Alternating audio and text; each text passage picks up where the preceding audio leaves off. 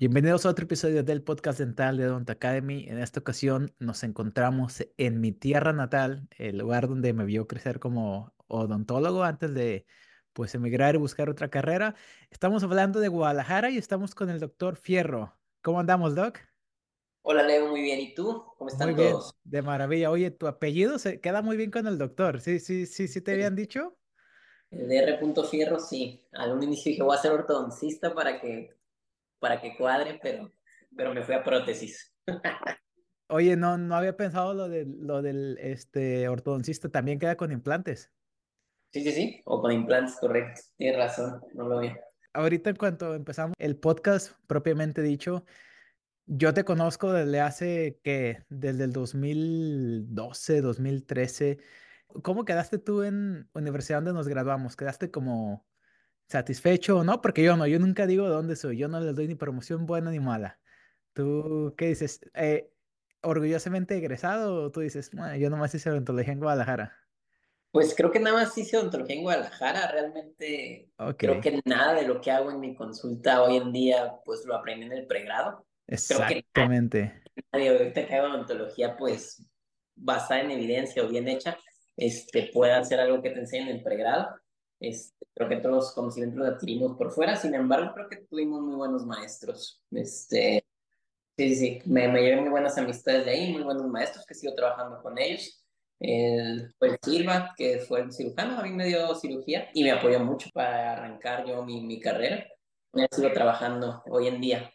Pues precisamente quiero que me cuentes esa parte sobre, no recuerdo ¿Qué tan arriba iba yo de ti? Porque yo sí te ubicaba, venimos de una universidad muy pequeña, básicamente a la hora del lonche todo el mundo veía a todos, eh, los de noveno semestre veías hasta los de primero, segundo, de tan reducido que éramos eh, los grupos, entonces yo a ti siempre te vi, siempre te ubicaba, yo creo que todo el mundo se ubicaba con todos, nunca hubo un acercamiento, nada más un hola, un adiós por ahí cuando nos encontrábamos, pero nada más. Me da mucho gusto que vea gente que de Guadalajara que le esté echando ganas porque pues al final de cuentas, ahorita la odontología está extremadamente hiperconectada, si así lo queremos mencionar. Entonces, de repente vemos odontología estadounidense compitiendo por atención, odontología europea compitiendo por atención. Entonces, yo sí siento que la gente de Guadalajara y en especial gente que viene de donde yo vengo, que podemos de alguna manera identificarnos. A mí me da muchísimo gusto que te estés yendo, discúlpame la palabra, bien chingón. Y precisamente para eso es que te traigo aquí, para que me cuentes cómo fue que tú le hiciste, para que nos cuentes cómo es que tú le hiciste para poner tu consultorio y toda esa historia tuya. Pero primero, antes que nada, para los que no te conocen, para los que no tienen el gusto, cuéntanos un poquito de ti. ¿Qué, en qué onda? ¿Quién eres? ¿Qué te dedicas? ¿Qué te gusta hacer? ¿Por qué no ortodoncia y todo eso? Mira, yo este, soy de Zaguayo, Michoacán, un pueblo a dos horas de Guadalajara. Eh, mi idea siempre fue ser músico. Este, yo ¿A toqué poco? guitarra, batería, teclado, sax, por ahí le hallo a todo. Mis papás me fueron muy permisivos, me dieron chance de intentarlo un tiempo en la música. Estuve en una bandita, estuve teniendo tours por México hasta que pues dije, no voy a vivir de esto. Y mis papás pues me dieron chance de, güey, pues ya métete a estudiar. Y ahí fue ¿A poco cuando andabas tureando? andaba turando por todo, por todo ¿Y México. qué, qué género era? era rock alternativo, metalcore, estaba en dos banditas. Este, yo era menor de edad, entonces era muy complicado porque todos mis Órale. compañeros de banda pues eran mayores de edad, ¿no? Entonces yo entraba al antro o al bar o donde fuera a tocar, tocaba y me mandaban al hotel a dormir. Y ya cuando entré a la universidad, bueno, no sé cómo lo considerabas tú, pero acá teníamos el cotorreo interno de que éramos los sangres sucias, los que éramos hijos de padres no dentistas o que no teníamos familiares Te dentistas para entiendo perfectamente. y Ya. pues los que ya venían con algo de, de carrera, ¿no? Que al fin de cuentas, pues yo lo determiné como la odontología, tú que estás en la de prótesis laboratorio, pues es muy artística, vaya, requiere arte. Entonces, yo al tener pues la habilidad, digamos, musical o, o artística, pues se me hizo fácil, ¿no? La experiencia en odontología me gustó mucho, ¿no? Yo lo considero como, sí, pues como un arte, como tal. No, sí es una ciencia, obviamente es odontología basada en evidencia, pero pues, cada quien le pone su toque especial a la odontología. Eh, ahí fue cuando entré. Yo vengo de una familia que pues no, no tiene recursos o no tiene el dinero para decir, oye, pues ya terminaste, montate una especialidad o montate tu consultorio, tu clínica. Entonces yo toda la carrera estuve trabajando unos semestres con el doctor Sil, que es el cirujano que ahorita opera aquí en mi clínica. Pues en IBM también trabajé. IBM es una empresa de, pues una empresa que vende servidores, ¿no? Eh, a nivel ¿Es la de computadora? Ajá, computadoras. Entonces ah, ¿Poco sí? ¿En serio? Oye, eh, Tu, tu, historia está, está buena, ¿eh? Yo, yo era capturista, estaba en la computadora en chinga escribiendo códigos y mandando... Este, ¿Sabes hacer código? No, no, no, para nada. lo poco que sé lo aprendí ahí y más que nada pues mandaba facturas de más área administrativa. Obviamente cuando entras en clínica pues ya no se puede, ya no podía chambear porque me acuerdo que la universidad entraba como a las 7 de la mañana, salía a la 1 o 2 de la tarde y pues entraba a IBM de 4 de la tarde a 11 de la noche, entonces estaba cabrón. Sí, sí, sí. Disculpe que te interrumpa, pero vámonos un poquito para atrás. ¿Cómo fue que si tú andabas estudiando e, en, en, tu banda y dices que no había absolutamente ningún dentista en tu casa, en, ¿cómo fue que tú tuviste esa exposición o cómo fue que tú te convenciste a ti mismo de que a eso te querías dedicar el resto de tu vida? Y en especial te lo pregunto porque una cosa es que tus papás sean dentistas, hay los recursos económicos. En tu salón en el mío había gente así que tienen los recursos y los mandan a huevo a la escuela y son estudiantes mediocres. Y otra cosa es que, y yo me identifico totalmente de donde no hay recursos, estábamos en una escuela privada y el costo no era bajo. Este, ¿cómo fue que tú dijiste, ok, me voy a aventar un volado de meterme a estudiar esta carrera? Y el costo o el sacrificio económico para yo poder tener educación era muy grande. O sea, ¿cómo fue que tú te animaste a, a tomar esa decisión tan fuerte? ¿Qué fue lo que te motivó? Pues yo me acuerdo que iba en el carro hablando con mis papás y mi mamá hubo un tiempo ya trabajó como recepcionista para un dentista en Zaguayo, ¿no? Entonces, pues yo veía, me veían al dentista, pues, se me hacía cool, ¿no? Y se me hacía artístico. Entonces llega el momento en que tú decides estudiar una carrera, pero yo siento que nadie está preparado para escoger una carrera. Prácticamente lo descubres en el trayecto si, si es lo tuyo o no. Me acuerdo que mi mamá dijo que era una carrera muy costosa, mi papá dijo, pues ahí vemos qué rollo, ¿no? Entonces yo en eso pues trabajaba en IBM y me acuerdo que para ese entonces ganaba como 9 mil pesos al mes, que en ese entonces pues, para un morro de 17, 18 años pues era un chingo, era un chingo ¿sabes? Este, si, era una, si era una putiza, perdón el francés, de 4 de la tarde, 11 de la noche estar ahí, pero pues ahí jaló. Ya después adquirí la beca del 100% en la universidad, ya fue más, más cómodo, ¿no? Porque hubo un punto donde pues eh, o eran clínicas o era chambear. Entonces, no, no tenía manera. Y ahí fue cuando prácticamente me costé la carrera y pues con la beca, ¿no? Este era lo que me ayudaba. Este, pues sí me acuerdo que para, mm, creo que es cuarto, quinto semestre, cuando te piden un chingazo de materiales, son como 30 mil, 36 mil, pues ahí sí entre toda la familia, ¿no? De que, oye, pues esto y pues entre todos. Y me acuerdo que como yo entré en el ciclo B, porque me esperé un semestre para juntar dinero, me cayó en Navidad. Entonces fue cuando yo renuncio de IBM y pues me dan los proporcionales, ¿no? Entonces con eso puedo comprar mis, mis primeros instrumentos. Ya después de eso, pues fui haciendo amigos, conocidos en la carrera, como el doctor Silva, que me apoyó mucho, este, que era pura cirugía, vaya. Este, en un momento, pues yo lo admiraba mucho, ya me voy pura cirugía, pero pues la neta no me llenaba al 100%. Empecé a trabajar en una clínica, que es donde estoy ahorita, pero ya estoy asociado. Antes era una clínica donde estaba la doctora Susi, que es mi socia en este momento, que ella es ortodoncista, había un rehabilitador y había una pediatra. Yo empecé a chambear, a cubrir directamente a Susi, porque en ese momento yo ya tenía, digamos que experiencia, porque yo empecé a trabajar con pacientes desde octavo en la clínica del doctor Joel y rentando consultorios por hora, me acuerdo. Este, me cobran 200 pesos la hora. Y pues yo hacía limpiezas, resinas, cosas de pregrado simples, ¿no? Ya en ese momento pues yo empecé a trabajar ya en una clínica formal, en la clínica del doctor Joel Silva y en la clínica donde estoy ahora actualmente, donde ya soy socio. Eh, aquí trabajé cuatro años aproximadamente antes de asociarme con la doctora y pues hubo conflictos internos, ¿no? Entre ella y el costoncista y la pediatra. Se iba a disolver la clínica y ya fue cuando pues yo ya tenía medio ahorradito, ¿no? De chambear y obviamente endeudarme con un crédito para poder montar, porque todo fue muy aventado. Fue de que iba a cerrar la clínica yo le veía mucho potencial. Entonces le dije a Susi, oye, pues dame chance, nos asociamos tú y yo y creo que podemos crecer la clínica. Para ese entonces pido un crédito, 90 mil pesos. Dije, puta, pues no sé si los puedo pagar o no. Este, afortunadamente se pudo pagar, pero con eso empecé con mi primera unidad, me compré mi, mi ultrasonido y demás. Realmente, pues siempre me consideré, pues, bueno para las ventas, por así decirlo, por el, todo el círculo en el que yo estaba, ¿no? Y eh, entonces se me hacía fácil la manera de vender tratamientos, ¿no?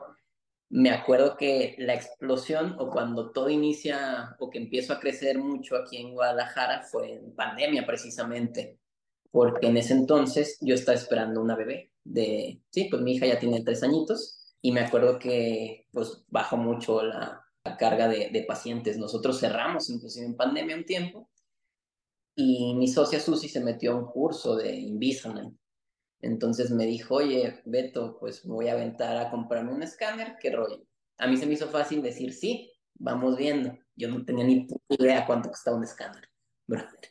Entonces nos aventamos con el escáner y ya yo pensándolo bien dije, güey, no la cagues, viene una niña, viene una bebé, no hay que aventarnos deudas. Al día siguiente, pues llegó a la clínica y le comentó a mi socia, le digo, oye, Susi, yo creo que no me voy a animar con el escáner. Y me dijo, güey, ya lo pedí. Ya tenemos una deuda de medio millón, ¿no? Este, me acuerdo. Entonces, de tener una deuda de 90 mil pesos, güey, me aventé una deuda de medio millón. Y yo me acuerdo que en ese entonces pues ya hablando pues con amigos, con colegas, me decía, güey, pero tú qué chingado sé con escáner. Eso es para ortodoncistas, que en ese momento pues eh, pues prácticamente solo lo venden para ortodoncistas. Cuando yo me adentro pues a todo el mundo digital, me acuerdo que... Entonces, tú empezaste en la odontología digital con un escáner. Ajá, 100%. Que ahora en las pláticas o en los cursos que doy, yo no lo recomiendo. O sea, yo no recomiendo iniciar odontología digital como yo lo hice, ¿no? a fin de cuentas, en ese entonces, pues era el auge, por así decirlo. Ya existía, obviamente, de años atrás, pero fue como cuando se empezó a, a comercializar, ¿no? Pues me acuerdo que en Instagram seguía doctores de Francia, de Brasil, que ya movían el flujo digital, y pues dije, va. Entonces, me acuerdo que mi primera restauración que yo mandé digital, pues no había laboratorios digitales, estaban en México muchos, estaba el de Johan Figueira, que está en Querétaro. En Querétaro. Entonces mi primera restauración la mando para allá y pues me metió el cague de mi vida, ¿no? De que yo, yo sentí que hacía un buen trabajo en el flujo digital, ¿no? Y la neta pues dije, no, estás, estás muy verde, estás muy pendejo para esto todavía. Y ahí fue cuando me empecé a actualizar, metiéndome a cursos. Me acuerdo que fui a Panamá a tomar un curso de digital, de DSD. Inclusive ¿El de Coachman? Ajá, el de Coachman, este, pero ya con enfoque digital. ¿Quién te lo dio? ¿Te lo dio Coachman o te lo dio Luken? Luken, me lo dio Luken. También tomé pues los cursos que da Johan Figueira eh, a un inicio. Y ¿Te metiste al de odontología digital? No, me metí al Master Preps. Como yo tenía el flujo digital de una manera empírica, entendido, ya. Entendido, nada más dije, güey, vamos a mejorar preparaciones, vamos viendo y lo demás va sobre la marcha, ¿no? Y realmente eso sí fue, pues yo creo que un punch para la clínica, eh, empezar con odontología digital, porque empezamos a comercializarla, hacerle mucha publicidad y pues mi consulta se... ok, ahí te va. Déjamela aquí. Aquí la dejamos. Eh, regrésame el balón un poquito porque tengo muchas preguntas que, hacerte. Ahí va, la primera. Lo primero que me llamó mucho la atención es, y no me vas a dejar mentir, cuando estamos hablando de ontología, la ontología sexy, la ontología bonita, la ontología de Instagram, la ontología que venda, la ontología que todos quieren hacer o que al menos las personas que no se enfocan en el área quirúrgica, en el área o la odontología que muchos dentistas generales están esperando hacer es un tipo de odontología más protésica, rehabilitadora, prostodoncista. Entonces, no por el hecho, y te lo digo yo, no por el hecho de haber estudiado una especialidad, quiere decir que vas a ser bueno. Yo como eventualmente voy a ser especialista y mis preparaciones no van a ser mejores que mucha gente. Y es la realidad, eso, eso depende más en lo bueno que seas.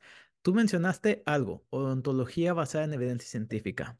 ¿Tú dónde aprendiste eso? Cuéntame, ¿cómo fue que llegaste a sentirte cómodo haciendo casos grandes? Porque te voy a decir una cosa.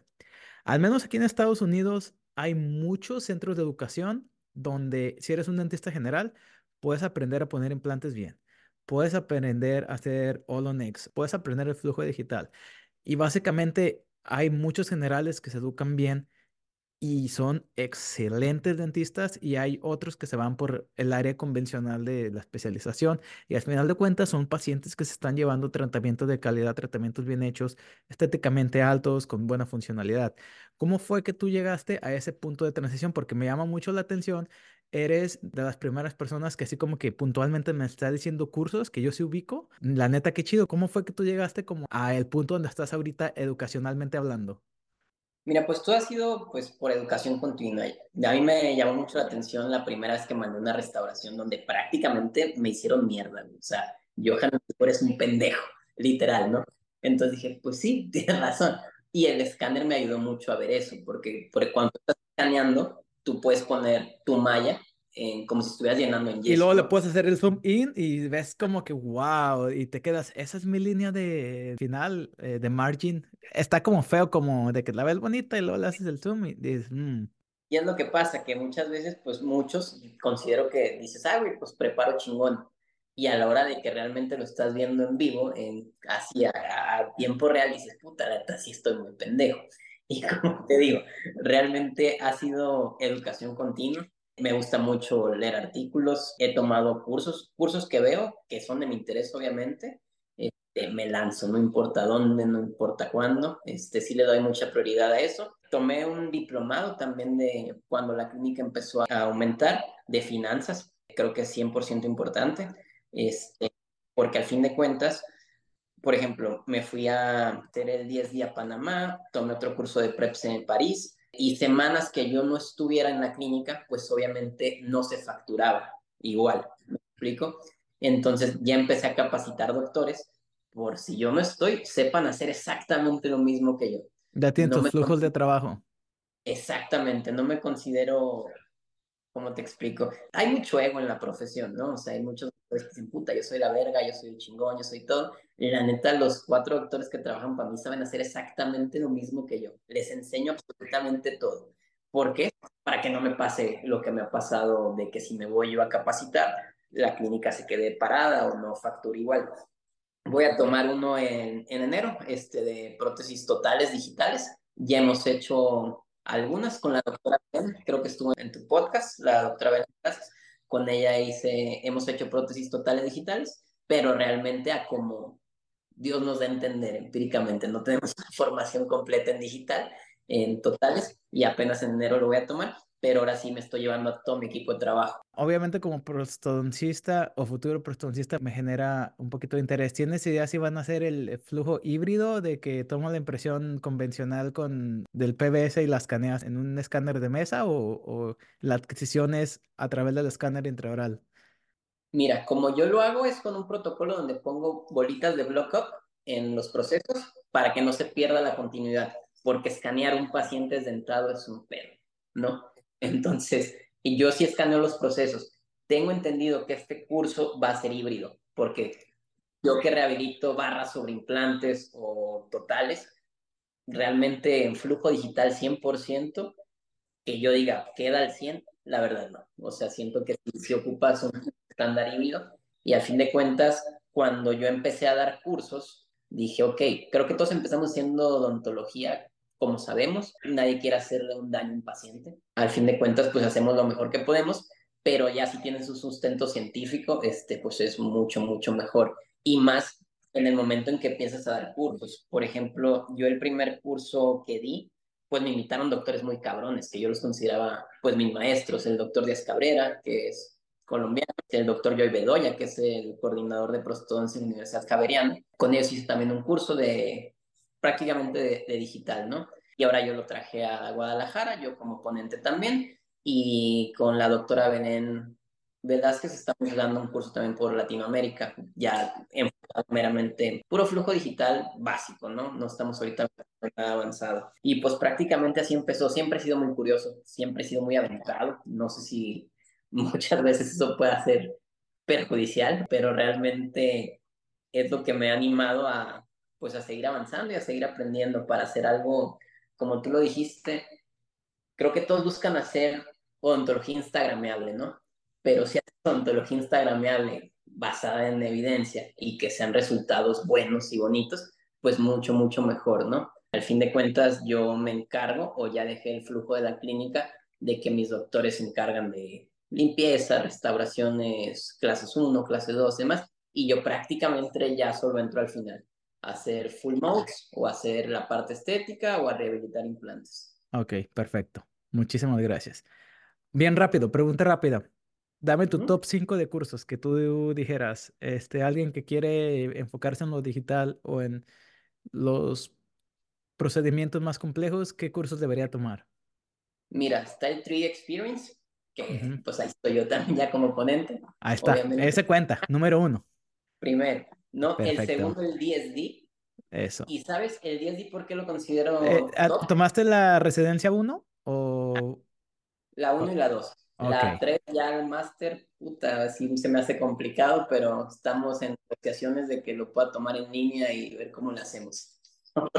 no puedo sentarme tanto. Pero, ¿sabes? El DSD no lo considero, lo considero un curso muy bueno y lo pongo en top porque te enseña a vender al ah, paciente. exactamente, la experiencia, sí.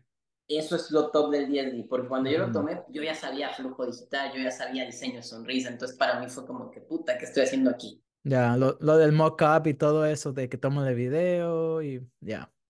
De hecho, si tú ves mi Instagram, yo no uso la típica foto ya del antes y después. Estoy empezando a hacer puro flujo con video y se me hace muy chévere. Ahí van dos. El tercero, Master Preps de Johan Figueira, sí o sí, alguien que sea prostoncista lo tiene que tomar. Prácticamente este brother es un máster para las preparaciones. Lo entrenó McLaren. Sí. El cuarto yo diría el de Dental Business de Doctor Ángel. Te digo, yo que estoy ahorita ya en la parte donde ya brinqué a un consultorio a tener una clínica, ¿no? Y pues el quinto, podría decir que Espérame, es está complicado. Perdóname. El quinto yo lo consideraría cualquier curso ahorita de biomimética. Realmente saber, saber procedimientos adhesivos en la ontología moderna es top.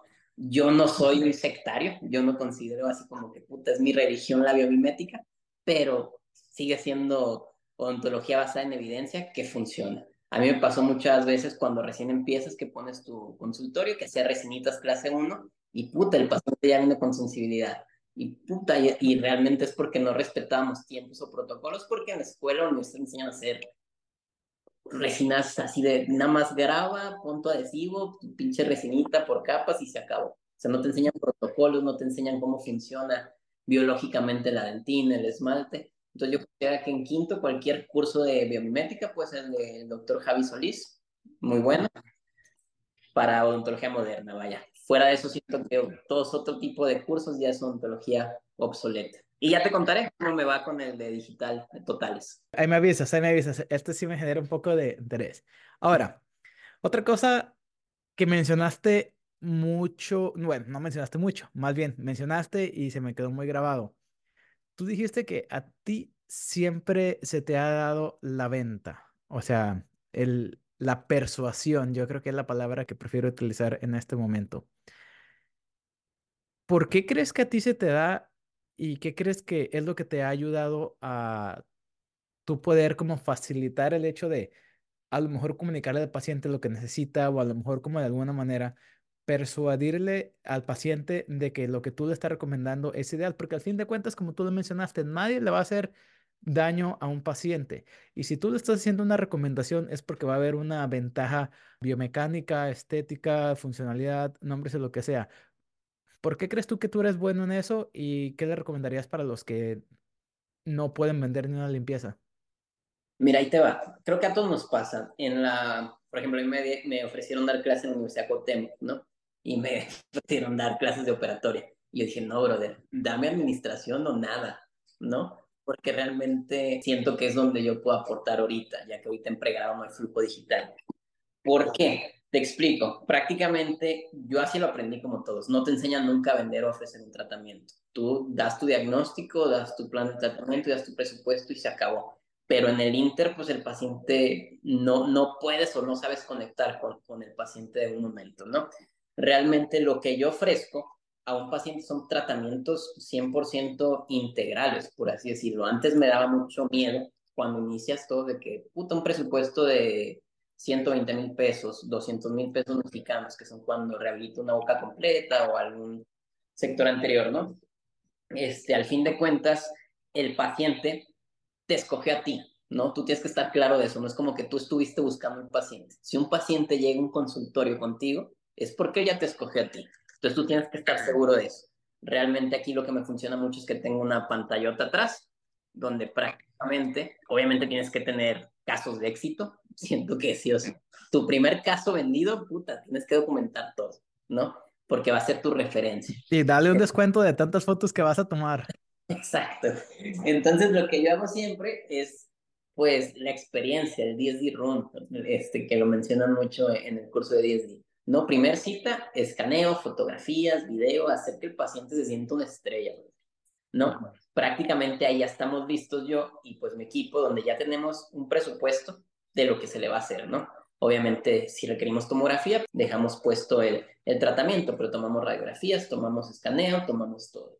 Entonces, lo que yo hago es que en el momento del cierre, prácticamente tú tienes 13 segundos para captar la atención de un paciente o de un cliente, ¿no? Obviamente ya después del escaneo, del speech, de lo que tú seas, tú ya no puedes hablar de dinero con el paciente. Únicamente muestro casos de éxito y le comento al paciente, oye, brother, tu tratamiento cuesta tanto. Si tú pagas en una sola exhibición, se te hace el 12% de descuento. Es como para que tú puedas cerrar un tratamiento integral. ¿Por qué? Porque estamos hablando que hay casos en lo que un paciente pues busca motivarse. Si estás hablando que es un tratamiento que te tarda tres, seis meses, un año, pues el paciente va a perder motivación, ¿no? Entonces, en el momento que tú tienes motivado al paciente, obviamente con casos de éxito es donde tú haces el cierre de la venta. Y prácticamente es lo que yo me, me dedico ahorita en mi clínica, ¿no? Yo hago la primera cita, primer consulta y ya empiezo a derivar al paciente. Y hasta el final, a la parte estética, entra conmigo. Si me preguntas cómo sé que se van por las ventas, no lo sé. O sea, fue en el camino, se fue dando. Obviamente, muchos me mandan a la chingada, no es como que de 10 de 10 pacientes, 10 cierren, pero al fin de cuentas, pues tú tienes que estar seguro de que el paciente te buscó a ti, no tú a él, ¿no? Y creo que es el problema muchos son todos los que les da miedo soltar presupuestos o les da miedo hablar de dinero con el paciente, que al fin de cuentas tú solamente vas a hablar una vez de dinero, se acabó.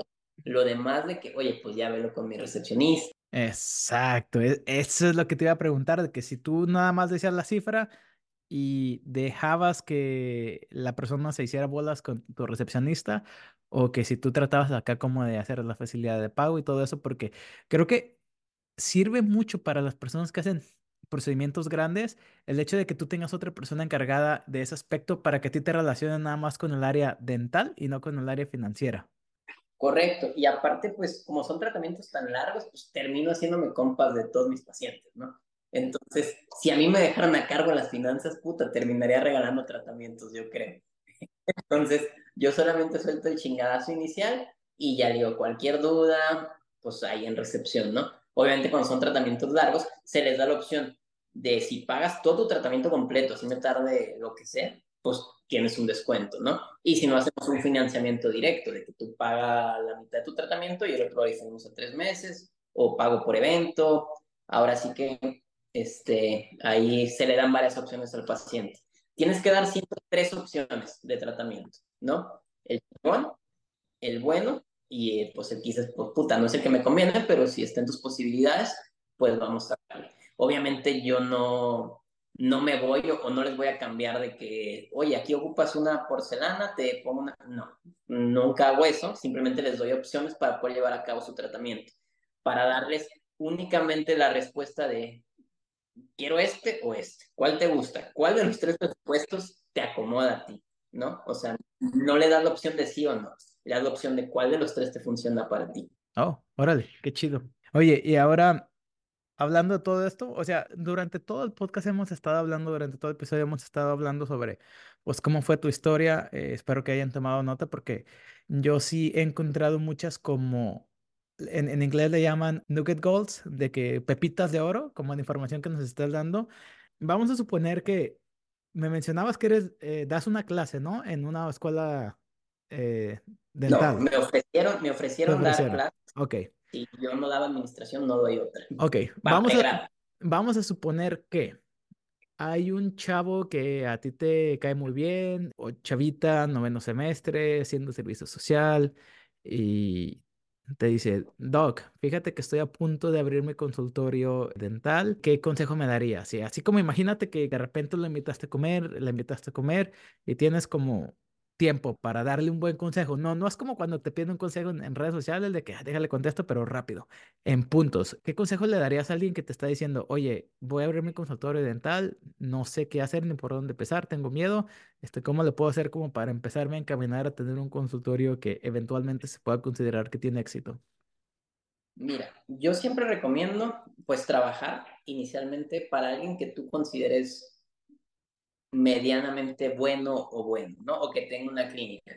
¿Por qué? Porque te vas a dar cuenta de lo que cuesta, obviamente, un consultorio. Puedes sacar tus números, que fue lo que yo hice. Yo trabajaba para alguien y yo decía, puta, pues entra varo, pero se va un chingo de varo, ¿no? ¿Cómo le voy a hacer yo para que esto no me esté pasando, para poder administrar bien? Primero creo que trabajar para alguien, ¿no?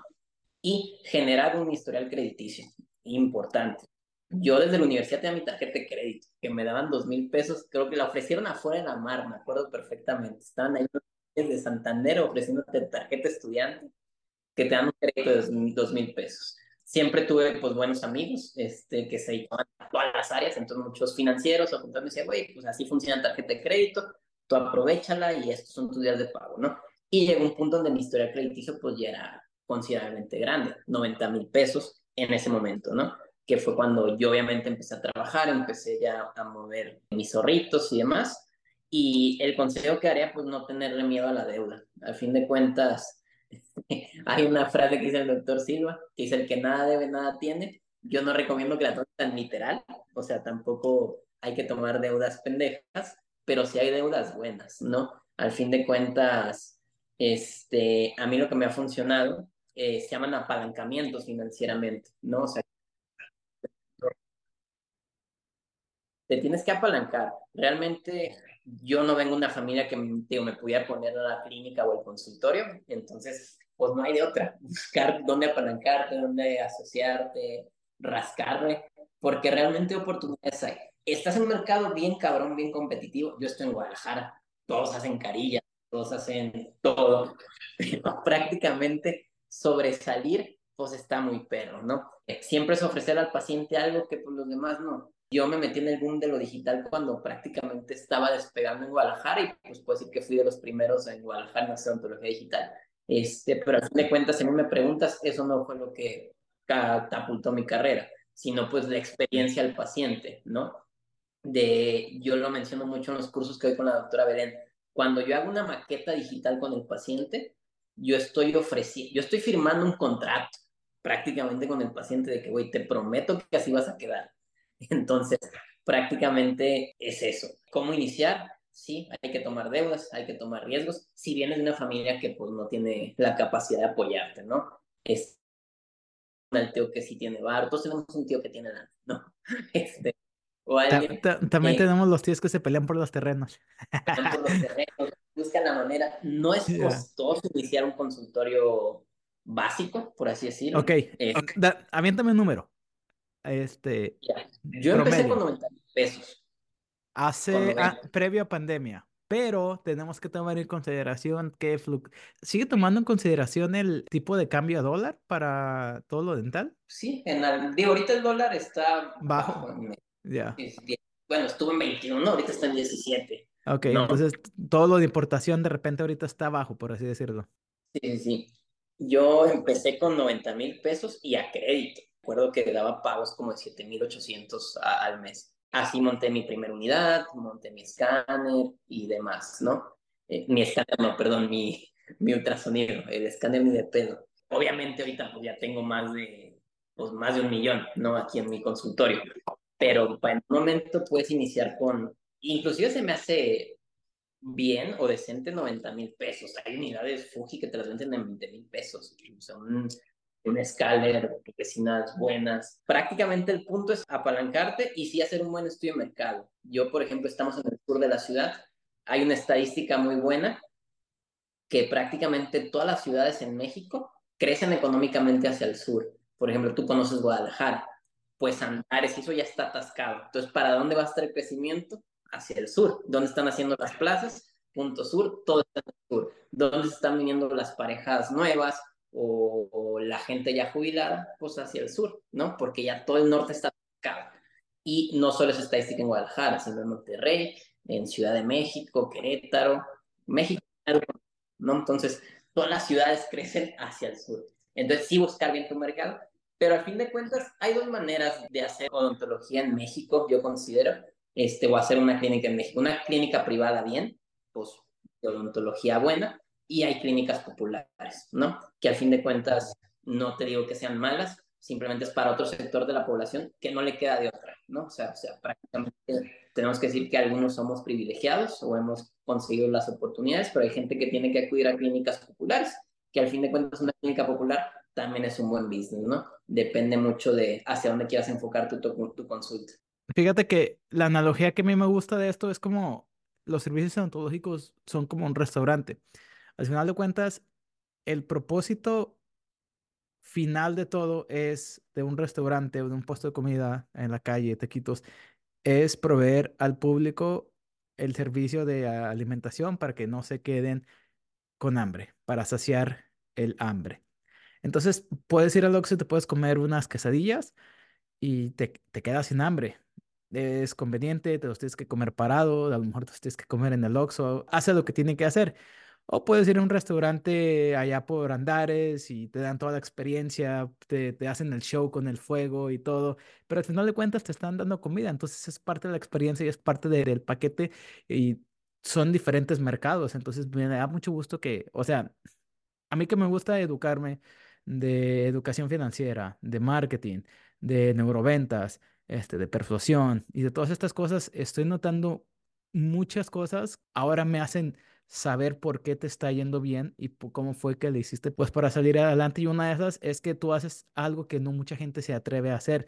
O sea, el hecho de que tú tenías, estabas esperando a tu niña y te aventaste con el escáner, te lo aplaudo. La, la, la, la verdad, sí, este, no, yo no me imagino la presión que se ha de sentir que en unos meses vaya a llegar una personita que depende total y completamente de ti y que todo lo que tienes y haces y has hecho y vas a hacer es para esa personita y al mismo tiempo decir, me, aviento con un escáner o me aviento con mi consultorio, neta, te lo aplaudo mucho. Felicidades. Muchas gracias, amigo. Sí, prácticamente es eso. Mucha gente le tiene mucho miedo a la deuda. Tengo un muy, muy buen amigo que él tiene restaurantes, pues yo lo conocí igual cuando empezó, pues de abajo, ¿no?